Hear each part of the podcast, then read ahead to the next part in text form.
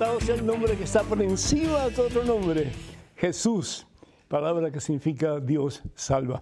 ¿Qué tal, queridos hermanos amigos? Qué alegría estar con ustedes en este su programa. Conozca primero su fe católica. Hay hermanos que se van de la iglesia católica porque no conocen su fe. Entonces es, es triste porque realmente no conocen la fe de esa iglesia que Jesús instituye sobre Pedro y los demás apóstoles, que es la iglesia que es una santa católica y apostólica. Y se van a cualquier otro lado en busca de una espiritualidad más profunda, pero desafortunadamente no la han tratado de buscar en la iglesia fundada por Jesús. Hoy tenemos un programa muy interesante y cargado de bendiciones, pero antes de hacer absolutamente nada más, hermano que me escuchas, hermana que me escuchas, hagamos una pausa en nuestro acelerado caminar diario, nos ponemos en presencia de Dios, hermano, hermana, vamos orar. En el nombre del Padre, del Hijo del Espíritu Santo. Amén. Alabado sea Señor.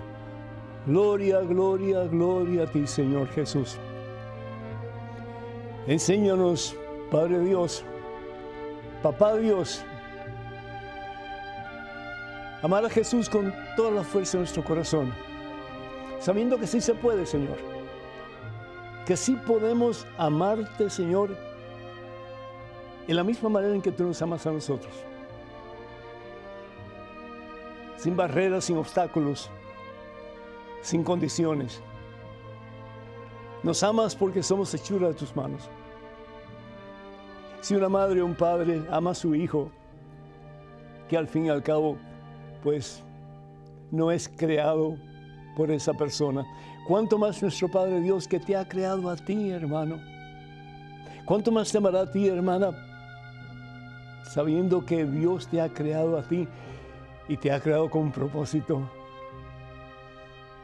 Que alcances la felicidad en este mundo y la felicidad solo se encuentra en Jesucristo. Y que un día tuya sea la corona de la victoria, la corona de la vida, la corona de los santos, que es el cielo. Y para eso, Padre Santo, nos hace a tu Hijo.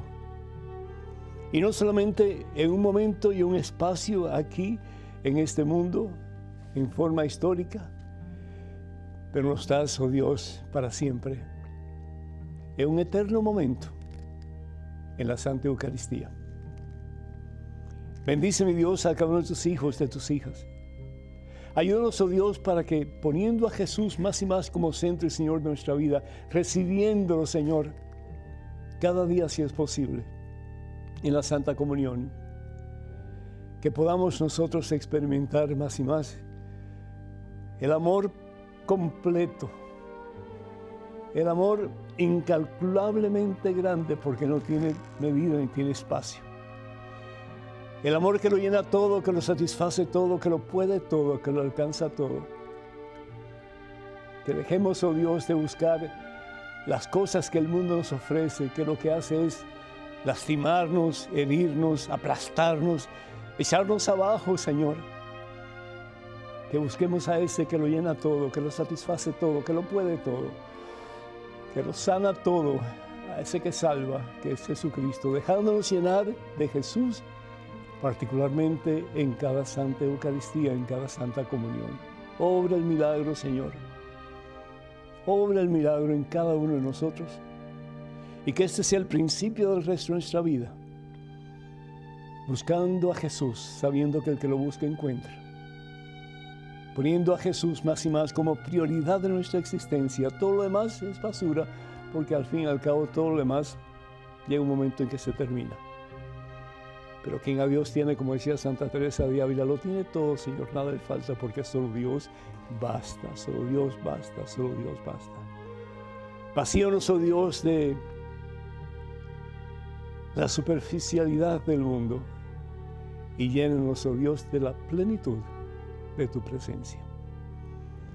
A ti, Padre Santo, honor, gloria, honra en Cristo Jesús, por los siglos de los siglos. Amén, Señor. Amén. Bendito seas mi Dios. Damos gracias a Dios, hermanos y hermanos. Por tanto, ustedes que nos escriben, que nos llaman pidiendo particularmente oración o haciendo preguntas y comentarios. Ustedes son los que hacen posible este programa. Muchísimas gracias y sigan adelante compartiendo con nosotros para que nosotros podamos compartir con todos ustedes. María del Paso, Texas, pide oración por ella y por su hijo José Bernardo. Que el Señor los bendiga a ustedes en abundancia y los colme más y más de la presencia transformadora de Cristo Jesús. Carmelo de New Jersey pide oración por su trabajo.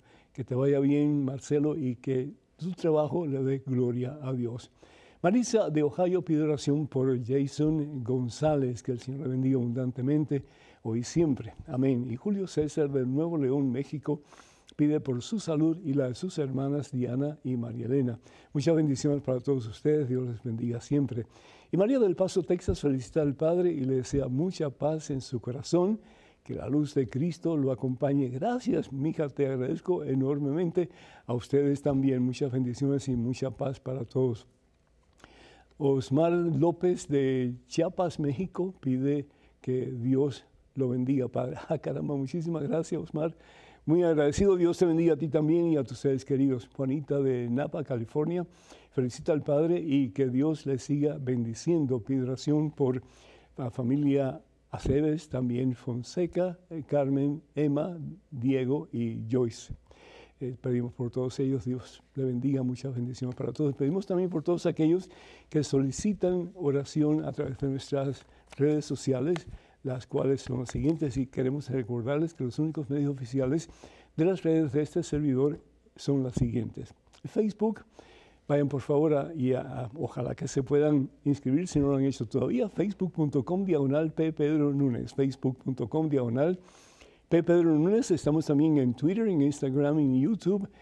Yendo por favor a Padre Pedro Núñez. Padre Pedro Núñez. y les pedimos con todo nuestro corazón que tengan mucho cuidado con perfiles falsos que piden dinero en mi nombre. Eso nunca lo haríamos a través de esos medios que acabamos de mencionar. La palabra de Dios en el Evangelio según San Juan, en el capítulo 6, versículo 51. Fíjense qué hermoso. Y hablando de que si la Eucaristía es símbolo o si es una realidad, si Jesús realmente está presente o no en la Santa Eucaristía, ¿qué piensan ustedes? Desafortunadamente hay mucha gente, incluso católicos, que piensan que la Eucaristía es un símbolo que Jesús realmente no está presente, que simplemente es como una especie de recordatorio de lo que hizo Jesús en la última cena, cuando se reunió con sus más cercanos discípulos y partió el pan. Cuando le dijo, esto es mi cuerpo y después, esta es mi sangre. ¿Qué piensan ustedes? ¿Que realmente Jesús está hablando simbólicamente o que realmente Jesús estaba diciendo algo que es una verdad que trasciende el tiempo y es hasta el fin del mundo? Jesús nos dice en el Evangelio según San Juan, repito, capítulo 6, versículo 51, lo siguiente. Yo soy el pan vivo que ha bajado del cielo. Él es el pan vivo. ¿Qué quiere decir eso? Que quien lo come Él tiene de Él la vida, porque Él da vida, Él es vida. Jesús es vida. Yo soy el pan vivo bajado del cielo. Y dice Jesús además de eso, y esto realmente pues tiene que haber confundido a muchos judíos que pensarían que Jesús estaba pidiendo a la gente, a sus seguidores, que fueran caníbales, que lo comieran a él, porque él dice, el que coma de este pan, primero se refiere a él mismo, ¿verdad? Él es el pan vivo bajado del cielo, y después dice, el que coma de este pan vivirá para siempre. Es decir, no morirá. Cuando nosotros llegamos al fin de nuestra vida, hay dos caminos realmente el camino que nos lleva a la vida eterna, que es el cielo, aunque tengamos que pasar por purgatorio, pero tenemos una meta que es el cielo o tenemos que pasar al infierno. Y esa es la muerte eterna. Pero Jesús dice, el que coma de este pan vivirá, vivirá para siempre. No por un tiempo, no por una semana, no por un día, sino que para siempre. El pan que yo daré es mi carne, y no estamos hablando solamente de en el momento de su crucifixión, estamos hablando en el momento en que lo consumimos a Él, porque Él es el pan que tenemos que comer para tener vida.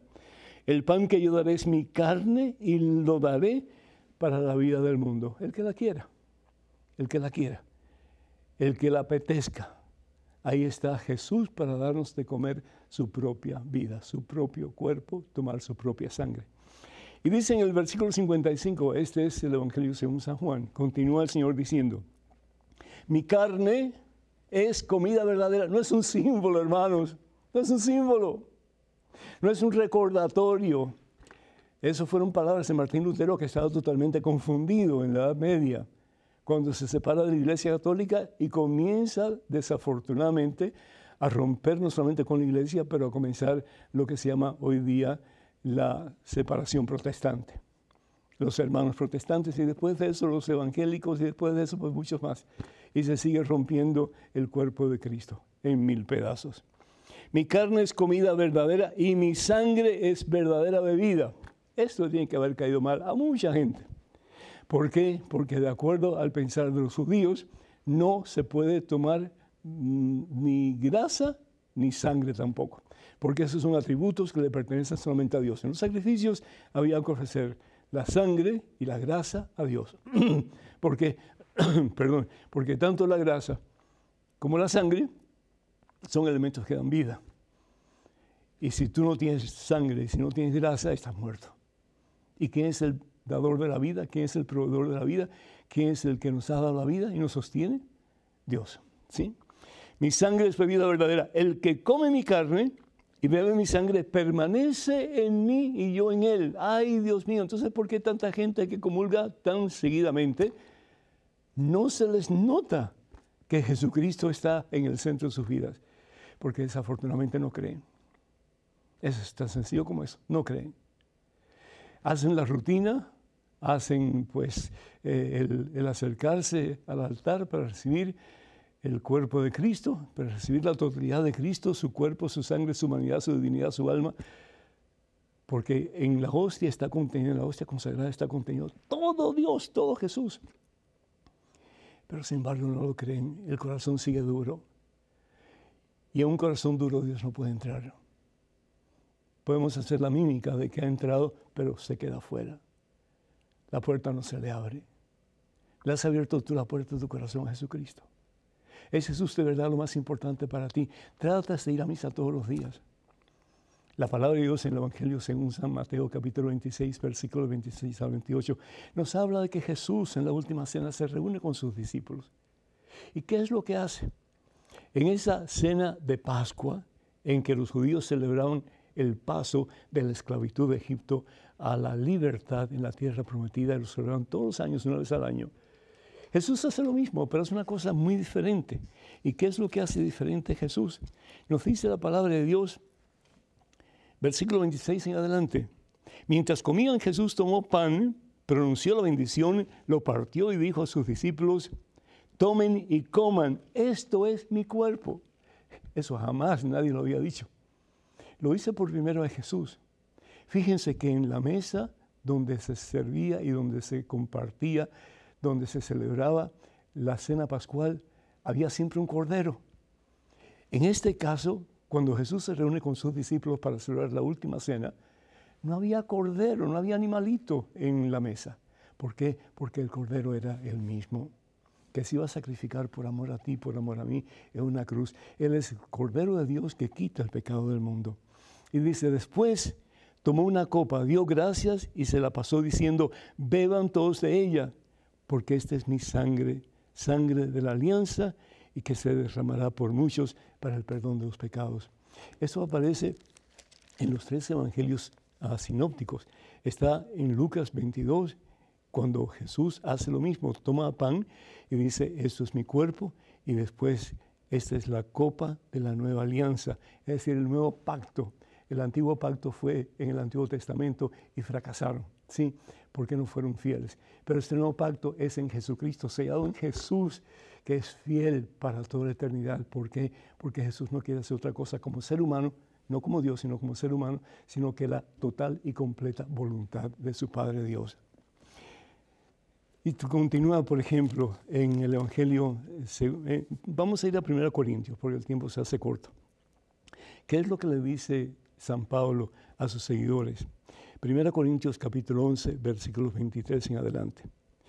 Yo he recibido del Señor lo que a mi vez les he transmitido. Eso se llama tradición apostólica, tradición apostólica, eh, uno de los pilares de la revelación de Dios es a través de eh, la tradición, pero no tradición de que dijo mi abuelito, que dijo mi, otra abuelita, no, sino que dijo, que dijo Dios a través de los apóstoles, a través de sus más cercanos colaboradores. Se los he transmitido a ustedes. El Señor Jesús, la noche en que fue entregado, tomó pan y después de dar gracias lo partió diciendo, esto es mi cuerpo, mi cuerpo que es entregado por ustedes. Hagan esto en memoria mía. Para los judíos hacer algo en memoria de significaba traer al presente, traer al presente. Y en Jesús no hay, en Jesús Dios, ¿sí? el Hijo de Dios, no hay ni pasado ni hay futuro tampoco porque Dios es el eterno presente. Y ese mismo sacrificio de Jesús en el Calvario por ti, por mí en una cruz, ese sacrificio se representa cada vez que el sacerdote celebra la Santa Misa. No es un sacrificio nuevo, es el único y eterno sacrificio. No es un sacrificio de sangre, es un sacrificio sin sangre, pero es la presencia de Jesús que se está entregando, se quiere entregar por amor a ti en cada Santa Eucaristía y particularmente en cada Santa Comunión. ¿Para qué? Para que tú tengas fuerza, poder de Dios, autoridad de Dios para vencer el mal en tu vida y comenzar a vivir de verdad la vida cristiana en todo el sentido de la palabra. Alguien me había hecho un comentario, y lo agradezco muchísimo, de que yo había sido hereje porque había dicho que eh, la, la, hostia consagrada cuando caía al suelo, si no se recogía, perdía su valor y por lo tanto dejaba de estar Jesús presente en ese pedazo de pan consagrado. Quiero aclarar, estoy refiriéndome a partículas que caen en el suelo hostias consagradas, partículas, partículas ínfimas, que muchas veces no se ven. Cuando el sacerdote eh, toma la, hostia consagrada para dársela al que va a comulgar, muchas veces quedan partículas sobre los dedos que no se ven. Y aunque el sacerdote se limpia con el purificador y se enjuague sus dedos, puede quedar alguna partícula. Y la pregunta es si ahí está Jesús. Pues la iglesia no ha llegado a ese punto para decir si ahí está Jesús en esos mm, pedacitos ínfimos de hostia consagrada que se encuentran tanto en el suelo cuando se cae un pedacito que no se ve o en la mano del sacerdote o del el ministro extraordinario de la Eucaristía. Para mí, y esto no es, esto es eh, eh, pues la, la, enseñanza de la iglesia, es mi propio pensar. Y ustedes lo toman o lo dejan como ustedes quieran pero no es una herejía, es mi propio pensar haciendo un poquito de teología. Cuando ya ha pasado un tiempo, si, si, si recibimos la, la, comunión, hay gente, hay teólogos que se preguntan, ¿cuánto tiempo está entre nosotros el Señor? Pues depende hasta que se, se, se, desgaste el, el, pan consagrado dentro de uno, ¿sí? 10 minutos, 15 minutos. ¿Quién sabe? Solamente Dios lo sabe. Lo mismo sucede, por supuesto, con los pedacitos de, partículas de pan consagrado, de la hostia consagrada, que caen en el suelo y que no se ven, no se pueden recoger, porque aunque uno trate, siempre puede caer alguno. ¿Qué pasa con eso? ¿Jesús sigue ahí? ¿Per secula seculorum? Yo creo que no. Es sencillo como eso. Yo creo que no. Y eso es lo que yo quise decir. Así que si alguien malentendió o si yo no me expliqué bien, lo siento muchísimo, pero les agradezco que sigan ustedes, pues llamándome la atención cuando ustedes crean necesario, porque yo también tengo mucho que aprender. Vamos a una pequeña pausa, el número telefónico para que se comuniquen con nosotros 205-271-2924. Repito, 205-271-2924. Regresamos en cuestión de momentos, así que por favor no se vayan, quédense con nosotros.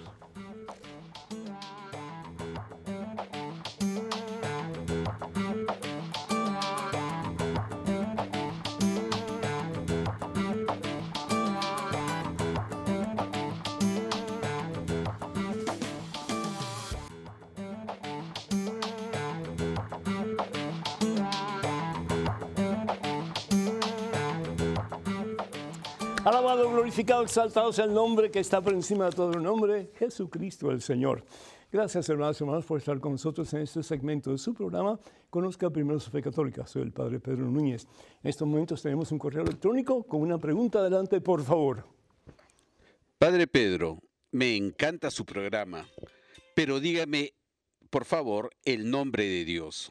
¿Se debe decir Yahvé o Jehová? José Aristeo.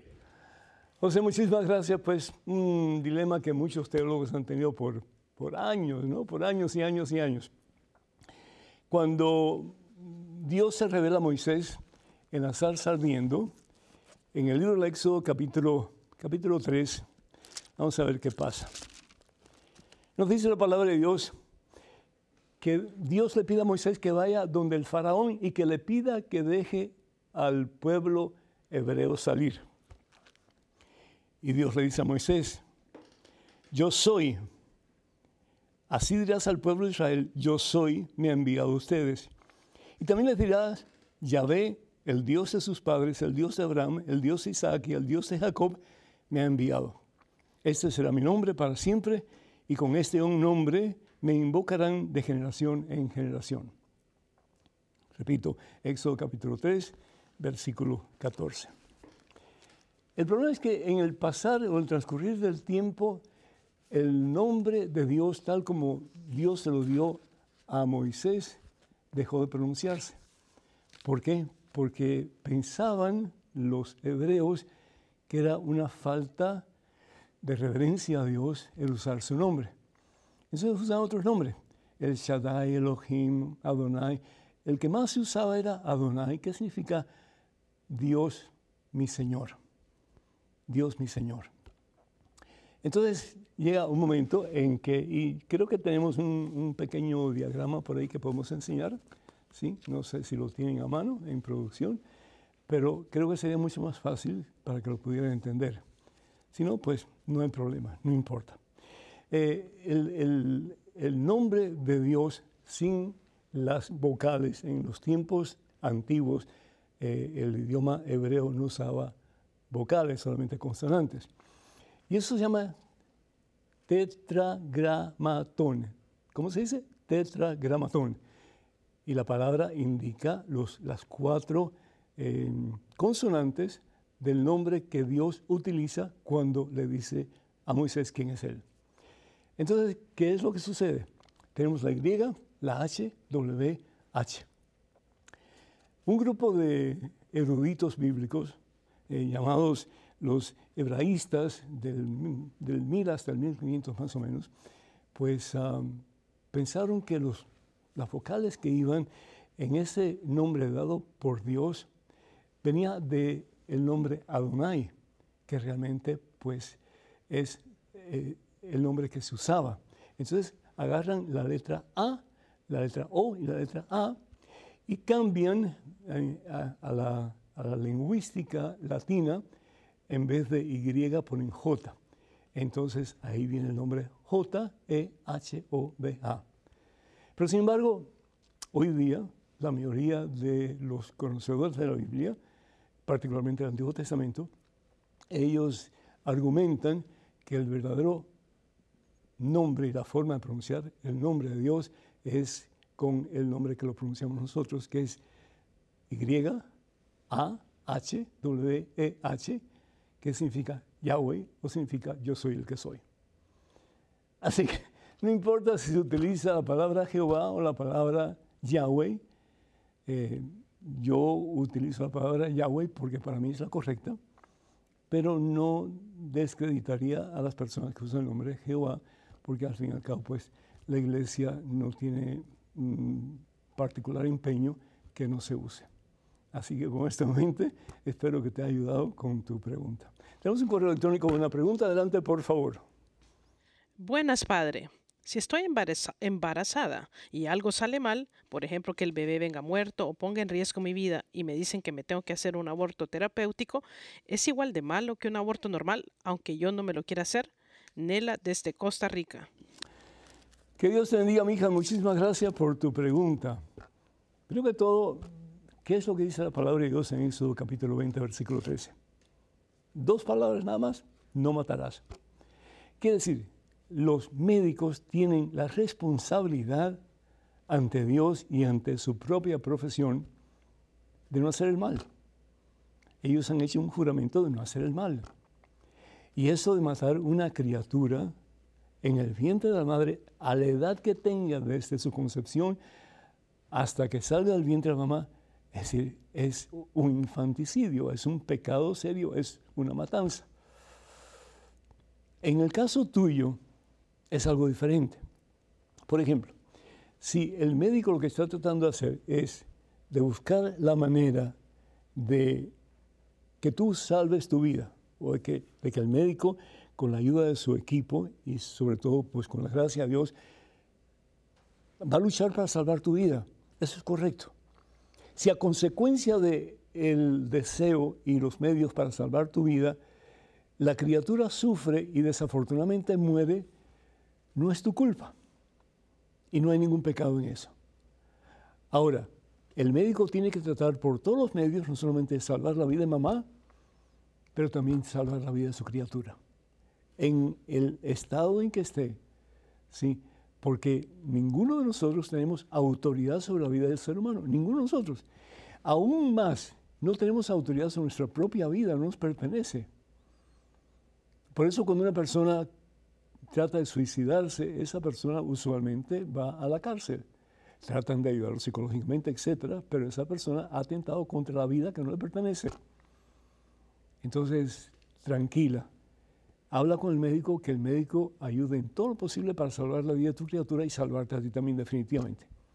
Pero de nuevo, sin el proceso, tratando de salvar tu vida y tratando de salvar la criatura que tienes en tu vientre, si la criatura perece, no es pecado, no es matanza de tu bebé en tu vientre.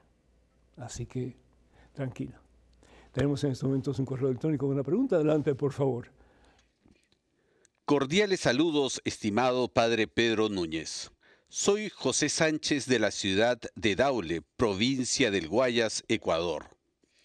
Felicitarle en primer lugar por su programa que nos ayuda a fortalecer cada día nuestra vida religiosa católica. Le comento que yo me divorcié hace más de 40 años y en la actualidad tengo un hogar formado con cuatro hijos con mi actual esposa, con quien solo estoy casado por el civil. ¿Cómo puedo hacer para poder casarme nuevamente por la iglesia, confesarme y comulgar? Con mi esposa queremos acercarnos nuevamente a Dios a través de los sacramentos. Nosotros con mis hijos siempre vamos a misa, pero no podemos participar por, por, mantener dicha situación. De antemano, muchas gracias Padre y que Dios lo bendiga. Un fuerte abrazo a la distancia. José, te felicito hermano. Te felicito porque sé en mi interior que tienes hambre de Dios. Qué hermoso, ¿verdad? El desear recibir la Santa Comunión cuando hay tantas personas que pudiendo hacerlo, no lo hacen. Yo te felicito. Pues, ¿qué sucede en tu caso? Te casaste, me imagino yo, por la iglesia, no me dices eso, pero pienso yo que te casaste por la iglesia en tu primer matrimonio. ¿Qué se puede hacer? Pues depende lo que haya pasado en tu primera relación, es decir, en tu eh, relación con tu esposa, que se casaron por la iglesia. Depende de lo que pasó. Si usted realmente, pues, en alguna forma eh, hicieron algo que ante los ojos de Dios eh, hace que el matrimonio ese no haya sido un sacramento, es decir, no haya sido un matrimonio de acuerdo a la voluntad de Dios, un matrimonio cristiano de acuerdo a la voluntad de Dios, ese matrimonio puede ser anulado. En la Iglesia Católica no hay divorcio pero sí puede haber un anulamiento. ¿Y qué es un anulamiento? El que el tribunal diocesano declare que tu matrimonio nunca fue un matrimonio de acuerdo a la voluntad de Dios, nunca fue un sacramento y por lo tanto tienes derecho de casarte por primera vez. En otras palabras, el matrimonio anterior, al ser anulado, quiere decir que nunca existió. Dice la palabra de Dios en el Evangelio según San Mateo capítulo 19, Versículo 9, y esto es de Jesús, ¿sí? Yo les digo que el que se divorcia a su mujer fuera del caso de unión ilegítima, entonces habría que ver si realmente, pues, en el caso tuyo hubo algo que se pudiera considerar unión ilegítima. ¿Qué es la unión ilegítima? Todo aquello que va en contra de la voluntad de Dios en relación al sacramento del matrimonio. Y se casa con otra mujer, comete adulterio. ¿sí? Entonces es importante que tú busques la asistencia de un sacerdote, especialmente si conoces al sacerdote y si sabes que el sacerdote tiene los medios para ayudarte, tiene el tiempo, etcétera, pues habla con esa persona o habla con cualquier sacerdote que tú sientes que te pueda ayudar. ¿Por qué? Porque mientras más rápido comiences tú ese proceso de nulidad de tu matrimonio, más pronto puedes esperar que hay un fallo a favor tuyo y tú puedas contraer matrimonio eclesiástico por primera vez, ya que el matrimonio anulado por la iglesia nunca fue válido. Así que espero que, puedas hacer esto. Y si lo haces, pues algún día, si quieres, no estoy jugando, iba a decir, invítame a tu boda. Vamos a ir con una llamada telefónica en estos momentos, antes de ir a la, a la pausa. ¿Con quién hablo, por favor? Ah, ¿vamos a un correo? Bueno, pues un correo. Adelante con una pregunta, por favor. Upa. Buenas, Padre Pedro. Gracias por sus enseñanzas. Pregunto, ¿entre primos hermanos se pueden casar? Siendo que nunca tuvieron contacto como familia, en realidad se casaron por la iglesia, autorizados por el arzobispo de la localidad donde ellos viven. Me quedó esa duda. Necesito que me aclare esta situación. Gracias. Dios lo siga bendiciendo. Desde Argentina, Susana. Susana, muchas gracias. Eh, la razón por la cual la iglesia prohíbe que personas, eh, parientes cercanos se casen es porque existe la posibilidad de que hayan eh, mm, nacimientos mm, que, no están bien formados. eso se llama el, el casarse con una persona que es pariente cercano tuyo implica que puede haber deformidad en la criatura en su proceso de nacimiento. ¿Qué es lo que hay que hacer? Pues en la mayoría de los casos el obispo tiene que tomar decisiones, tiene que haber definitivamente pues algún tipo de, examen médico, particularmente de la sangre, para estar seguro de que realmente pues no hay ningún problema en que los hijos en el vientre de mamá se puedan desarrollar debidamente ya que no, hay, eh, no, existe ningún peligro de que la sangre de ambos pueda dañar la criatura. Y si el obispo, pues al fin y al cabo da la dispensa, en este caso me dice que el arzobispo dio la dispensa, pues adelante, no hay ningún problema en absoluto. Así que eso creo que sea una buena nueva. Número telefónico para que se comuniquen con nosotros, 205-271-2924. 205-271-2924. Vamos a una pequeñísima pausa, pero regresamos en cuestión de momentos. Así que, hermanas y hermanos, por favor no se vayan, quédense con nosotros.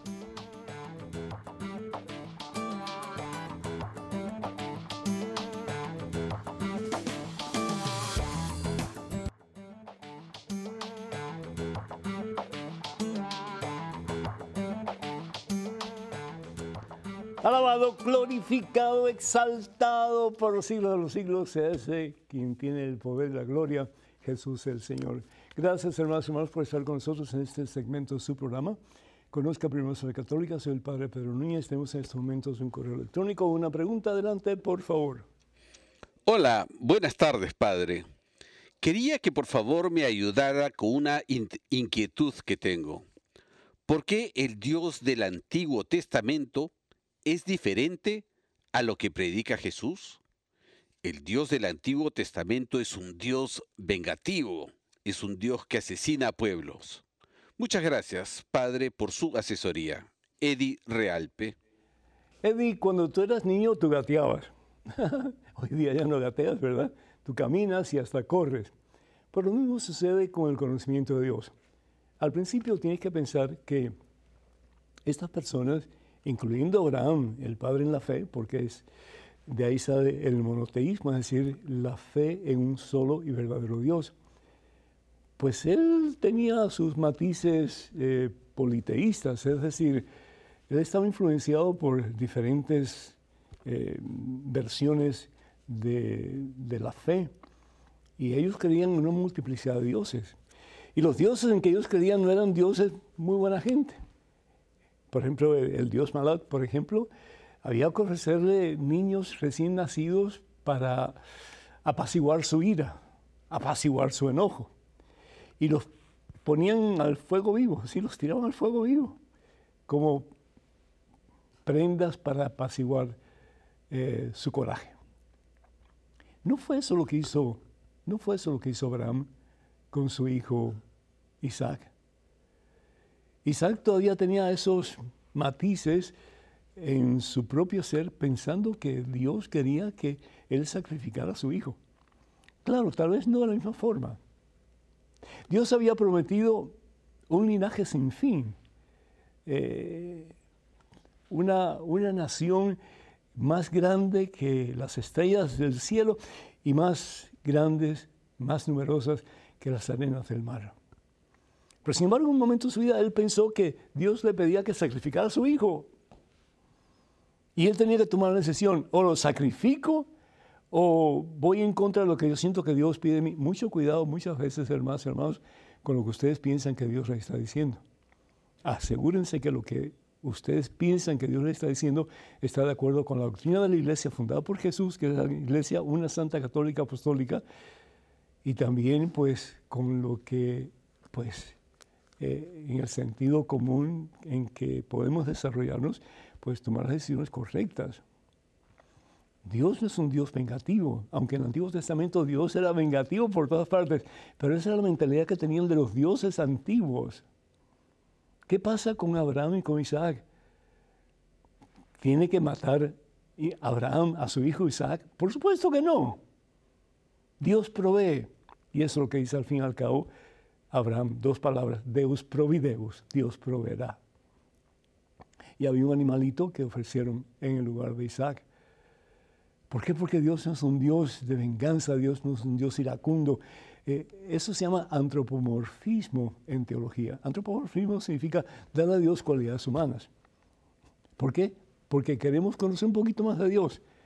Dios se enoja, Dios se alegra, Dios se complace, pero Dios es mucho más que eso. ¿Qué podemos decir de Dios? Lo que dice el apóstol Juan en su primera carta, capítulo 4, versículo 16. Dios es amor. Lo que decía el Papa Benedicto XVI, Deus es caritas, Dios es amor. Y el que conoce el amor conoce a Dios, continúa diciendo el apóstol, ¿por qué? Porque Dios es amor. Y si podemos nosotros decir algo de Dios, es que Él es amor. ¿Por qué nos ha sacado de tantas pudredumbres en que tú y yo nos hemos encontrado en la vida? ¿Por qué el Señor nos ha dado otra oportunidad? ¿Por qué el Señor nos ha perdonado y nos ha devuelto su redil? ¿Por qué el Señor quiere que nosotros caminemos en santidad y un día alcancemos la victoria que es el cielo? porque Él nos ama. Evangelio según San Mateo, el capítulo 5, versículos del 13 al 15. Ustedes son la luz del mundo, ustedes son la sal de la tierra. ¿Qué significa eso? Que estamos llamados a ser como Dios, llamados a ser como Jesús.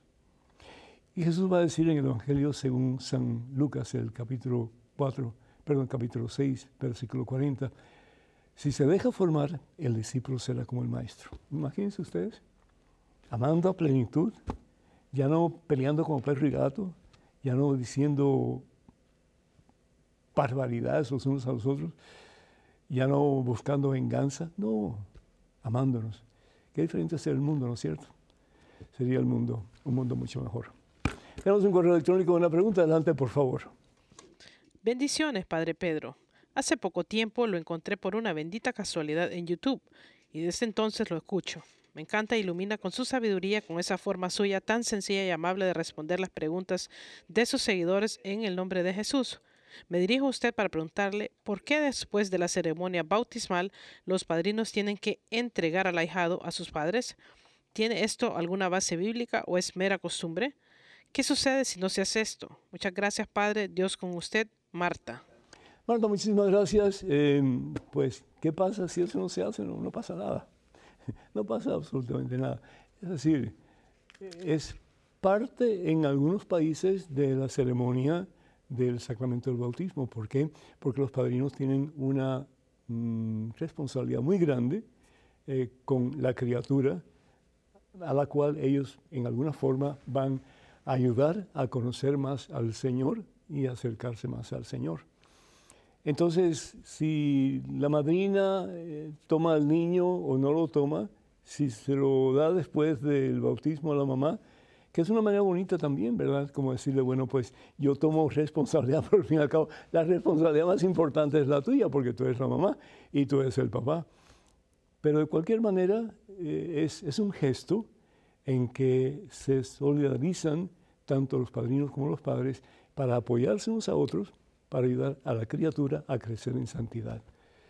Y eso es lo más importante, que esa gracia santificante que recibe el día de su bautismo, que la pueda eh, engrandecer con el apoyo, la enseñanza, la ayuda tanto de papá y mamá como de padrino y madrina. Es horrible cuando un padrino o una madrina dice, sí, yo voy a ser padrino, voy a ser madrina, pero después iría por su ausencia y no se más. O que los padres busquen un padrino o una madrina para que le dé regalos al niño o a la niña y ahí se queda todo. Eso no es lo que significa el bautismo, mucho más que eso. Vamos a un correo electrónico. Una pregunta adelante, por favor. Padre Pedro, ¿cómo me recomienda a adorar a nuestro Padre Eterno? Gracias. Jardani Castro. Muchísimas gracias, digo, pues, ¿cómo hacerlo? La mejor forma es siguiendo lo que Jesús nos pide. ¿Qué es lo que Jesús nos pide en Colosenses? La carta de San Pablo a los Colosenses, capítulo 1, versículo 18. Él nos recuerda que Jesús es la cabeza. ¿La cabeza de qué? La cabeza de la iglesia. Nosotros somos como células pequeñísimas. A través de nuestro bautismo, dice la palabra de Dios en Romanos capítulo 6, versículo 5, hemos incorporados en el cuerpo de Cristo. Quiere decir que todos participamos de un mismo ser y de una misma esperanza que es el Señor Jesús. Entonces, ¿qué es lo que nos pide el Señor? Evangelio según San Juan capítulo 14, versículo 15. El que me ama, el que me ama, guardará mis mandamientos. Eso es lo que el Señor pide. ¿Y cuál es el mandamiento por excelencia que Jesús pide? Ese que sale de su propio corazón. Evangelio según San Juan, capítulo 13, versículo 34 y 35. Les doy un mandamiento nuevo. Ámense los unos a los otros como yo los he amado. Hasta ese punto. Entonces, entonces el mundo reconocerá, Padre, que tú me has enviado. ¿Por qué hay tanta división en la iglesia hoy día? ¿Por qué hay tanta división en tantas familias hoy día? ¿Por qué hay tantos divorcios? ¿Por qué hay tanta gente entre padres e hijos que no se pueden ver ni en pintura? ¿Por qué tantas guerras? ¿Por qué tantas matanzas? ¿Por qué? Porque le hemos dado cabida al demonio. Sí. Y el que quiera decir que yo soy un retrógrado, que soy un anticuado, que lo diga. A mí realmente, pues yo tengo que hablar con la verdad que yo siento que es la verdad de Dios. Y la verdad que se proclama en la iglesia. ¿Por qué estamos todos divididos? Porque no acabamos de poner en práctica el más importante de los mandamientos que Jesús nos ha dado. Sigo yo teniendo mi propia corona. Jesús no es el que tiene mi corona. Yo no le he dado a Jesús mi corona. Yo sigo siendo el rey. Y esa canción gustó muchísimo y sigue gustando. Con dinero, sin dinero, yo sigo siendo el ser. Mentira. No somos reyes. Hay uno que nos ha comprado un gran precio. Primera Corintios capítulo 9, versículos 19 en adelante, a un gran precio. Y su nombre es Jesucristo. Él lo pagó. Tu cuerpo le pertenece a Él, tu alma le pertenece a Él, tu corazón le pertenece a Él, tu voluntad le pertenece a Él, tu vida todo le pertenece a Él. Y seguimos pensando que somos dueños de nuestro propio ser y podemos hacer con nuestra vida lo que nos dé la gana. No. Por eso hay tanto desajuste en el mundo. Y por eso hay tanto dolor en el mundo. Y después le echamos la culpa a Dios de que es su culpa. ¿Por qué me están pasando estas cosas? Porque no está prestando atención, porque no está haciendo la voluntad de Dios ni tú ni tu familia tampoco. ¿Qué hacer? Pues comenzar tú a hacer la voluntad de Dios, comenzar tú a vivir realmente de acuerdo a la voluntad de Dios. ¿Y qué es, significa hacer la voluntad de Dios? Adorarlo, ponerlo a Él como prioridad. Que ya tus dioses falsos no ocupen tu primer lugar, el Dios del sexo, el Dios de la envidia, el Dios del chisme, el Dios de la venganza. No, esos dioses no valen, no sirven. Son instrumentos de Satanás para echarte abajo. Busca primero el reino, dice el Señor Jesús, y todo lo demás se te da por añadidura. busca primero a Dios. Ponga a Dios como prioridad en tu vida. Pero ve a la iglesia y recibe la Santa Comunión. Llénate de la presencia de Dios. Llénate del poder transformador de Cristo Jesús y verás que Dios, si así lo quieres, va llenando tu corazón de su divino amor para que puedas hacer lo mismo con las demás personas. Si un día el nombre de Jesús dice, dice la palabra de Dios en Filipenses capítulo 2, versículo 10 y 11, toda rodilla se va a rodear al nombre de Jesús y toda lengua proclamará que Jesús es el Señor para gloria de nuestro Padre Dios, comenzando con tu propia familia. Si comienzas a adorar al Señor como Él te pide, amándolo por encima de todo. Tenemos un correo electrónico, una pregunta, adelante por favor. Buenas tardes, Padre Pedro. ¿Por medio de qué cosas y o personas, mejor dicho, por medio de qué nos puede hablar Dios? ¿De qué forma se puede comunicar Dios con nosotros, los católicos o cristianos, ateos, evangelistas, etcétera? Muchas gracias desde ya, Marian.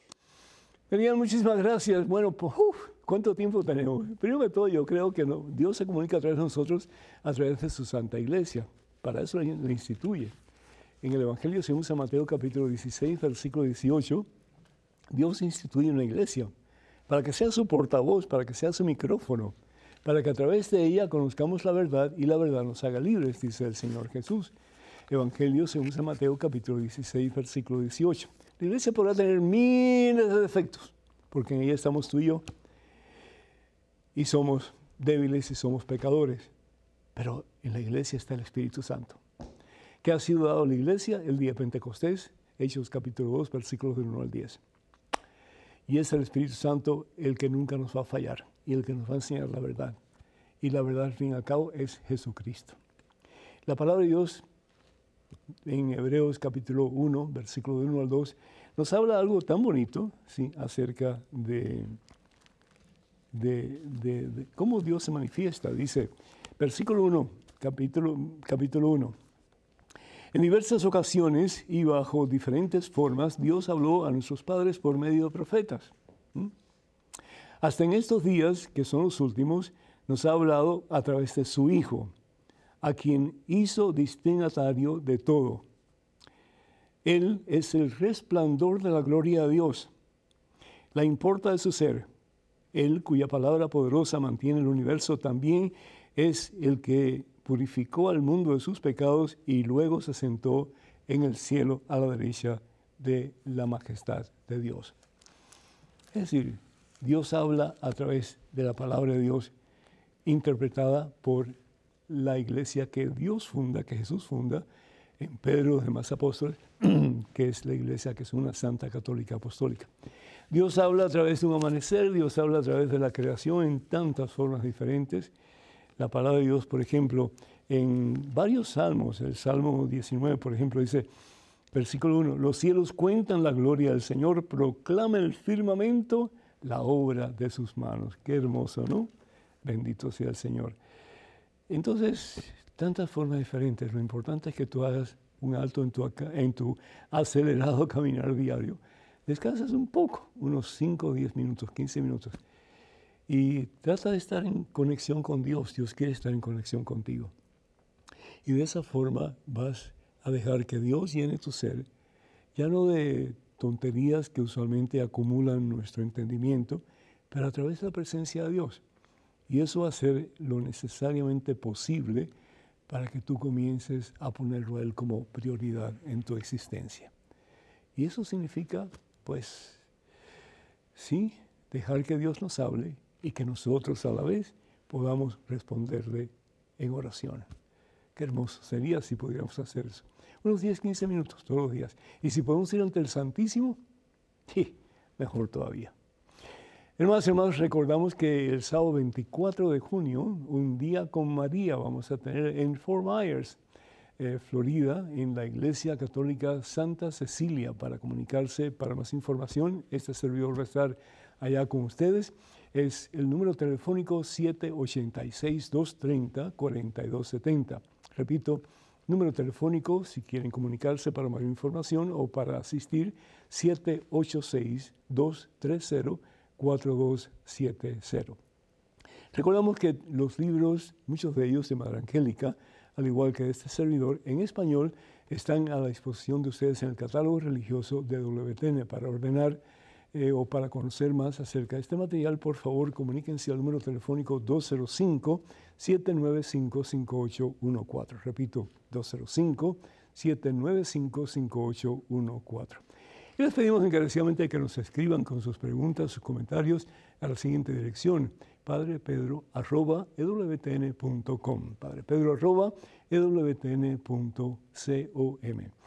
Y recuerden, por favor, de orar siempre por este programa y por este ministerio, EWTN, y también cuando puedan envíen sus donativos para que podamos seguir llevando al mundo la santa palabra de Dios. Que el Señor nos bendiga abundancia, este y por siempre, os con su santa paz, en el nombre del Padre, del Hijo, del Espíritu Santo. Hermanos y hermanos, vayan con Dios, Dios siempre va con ustedes, que pasen un día muy feliz, y hasta la próxima, Dios mediante.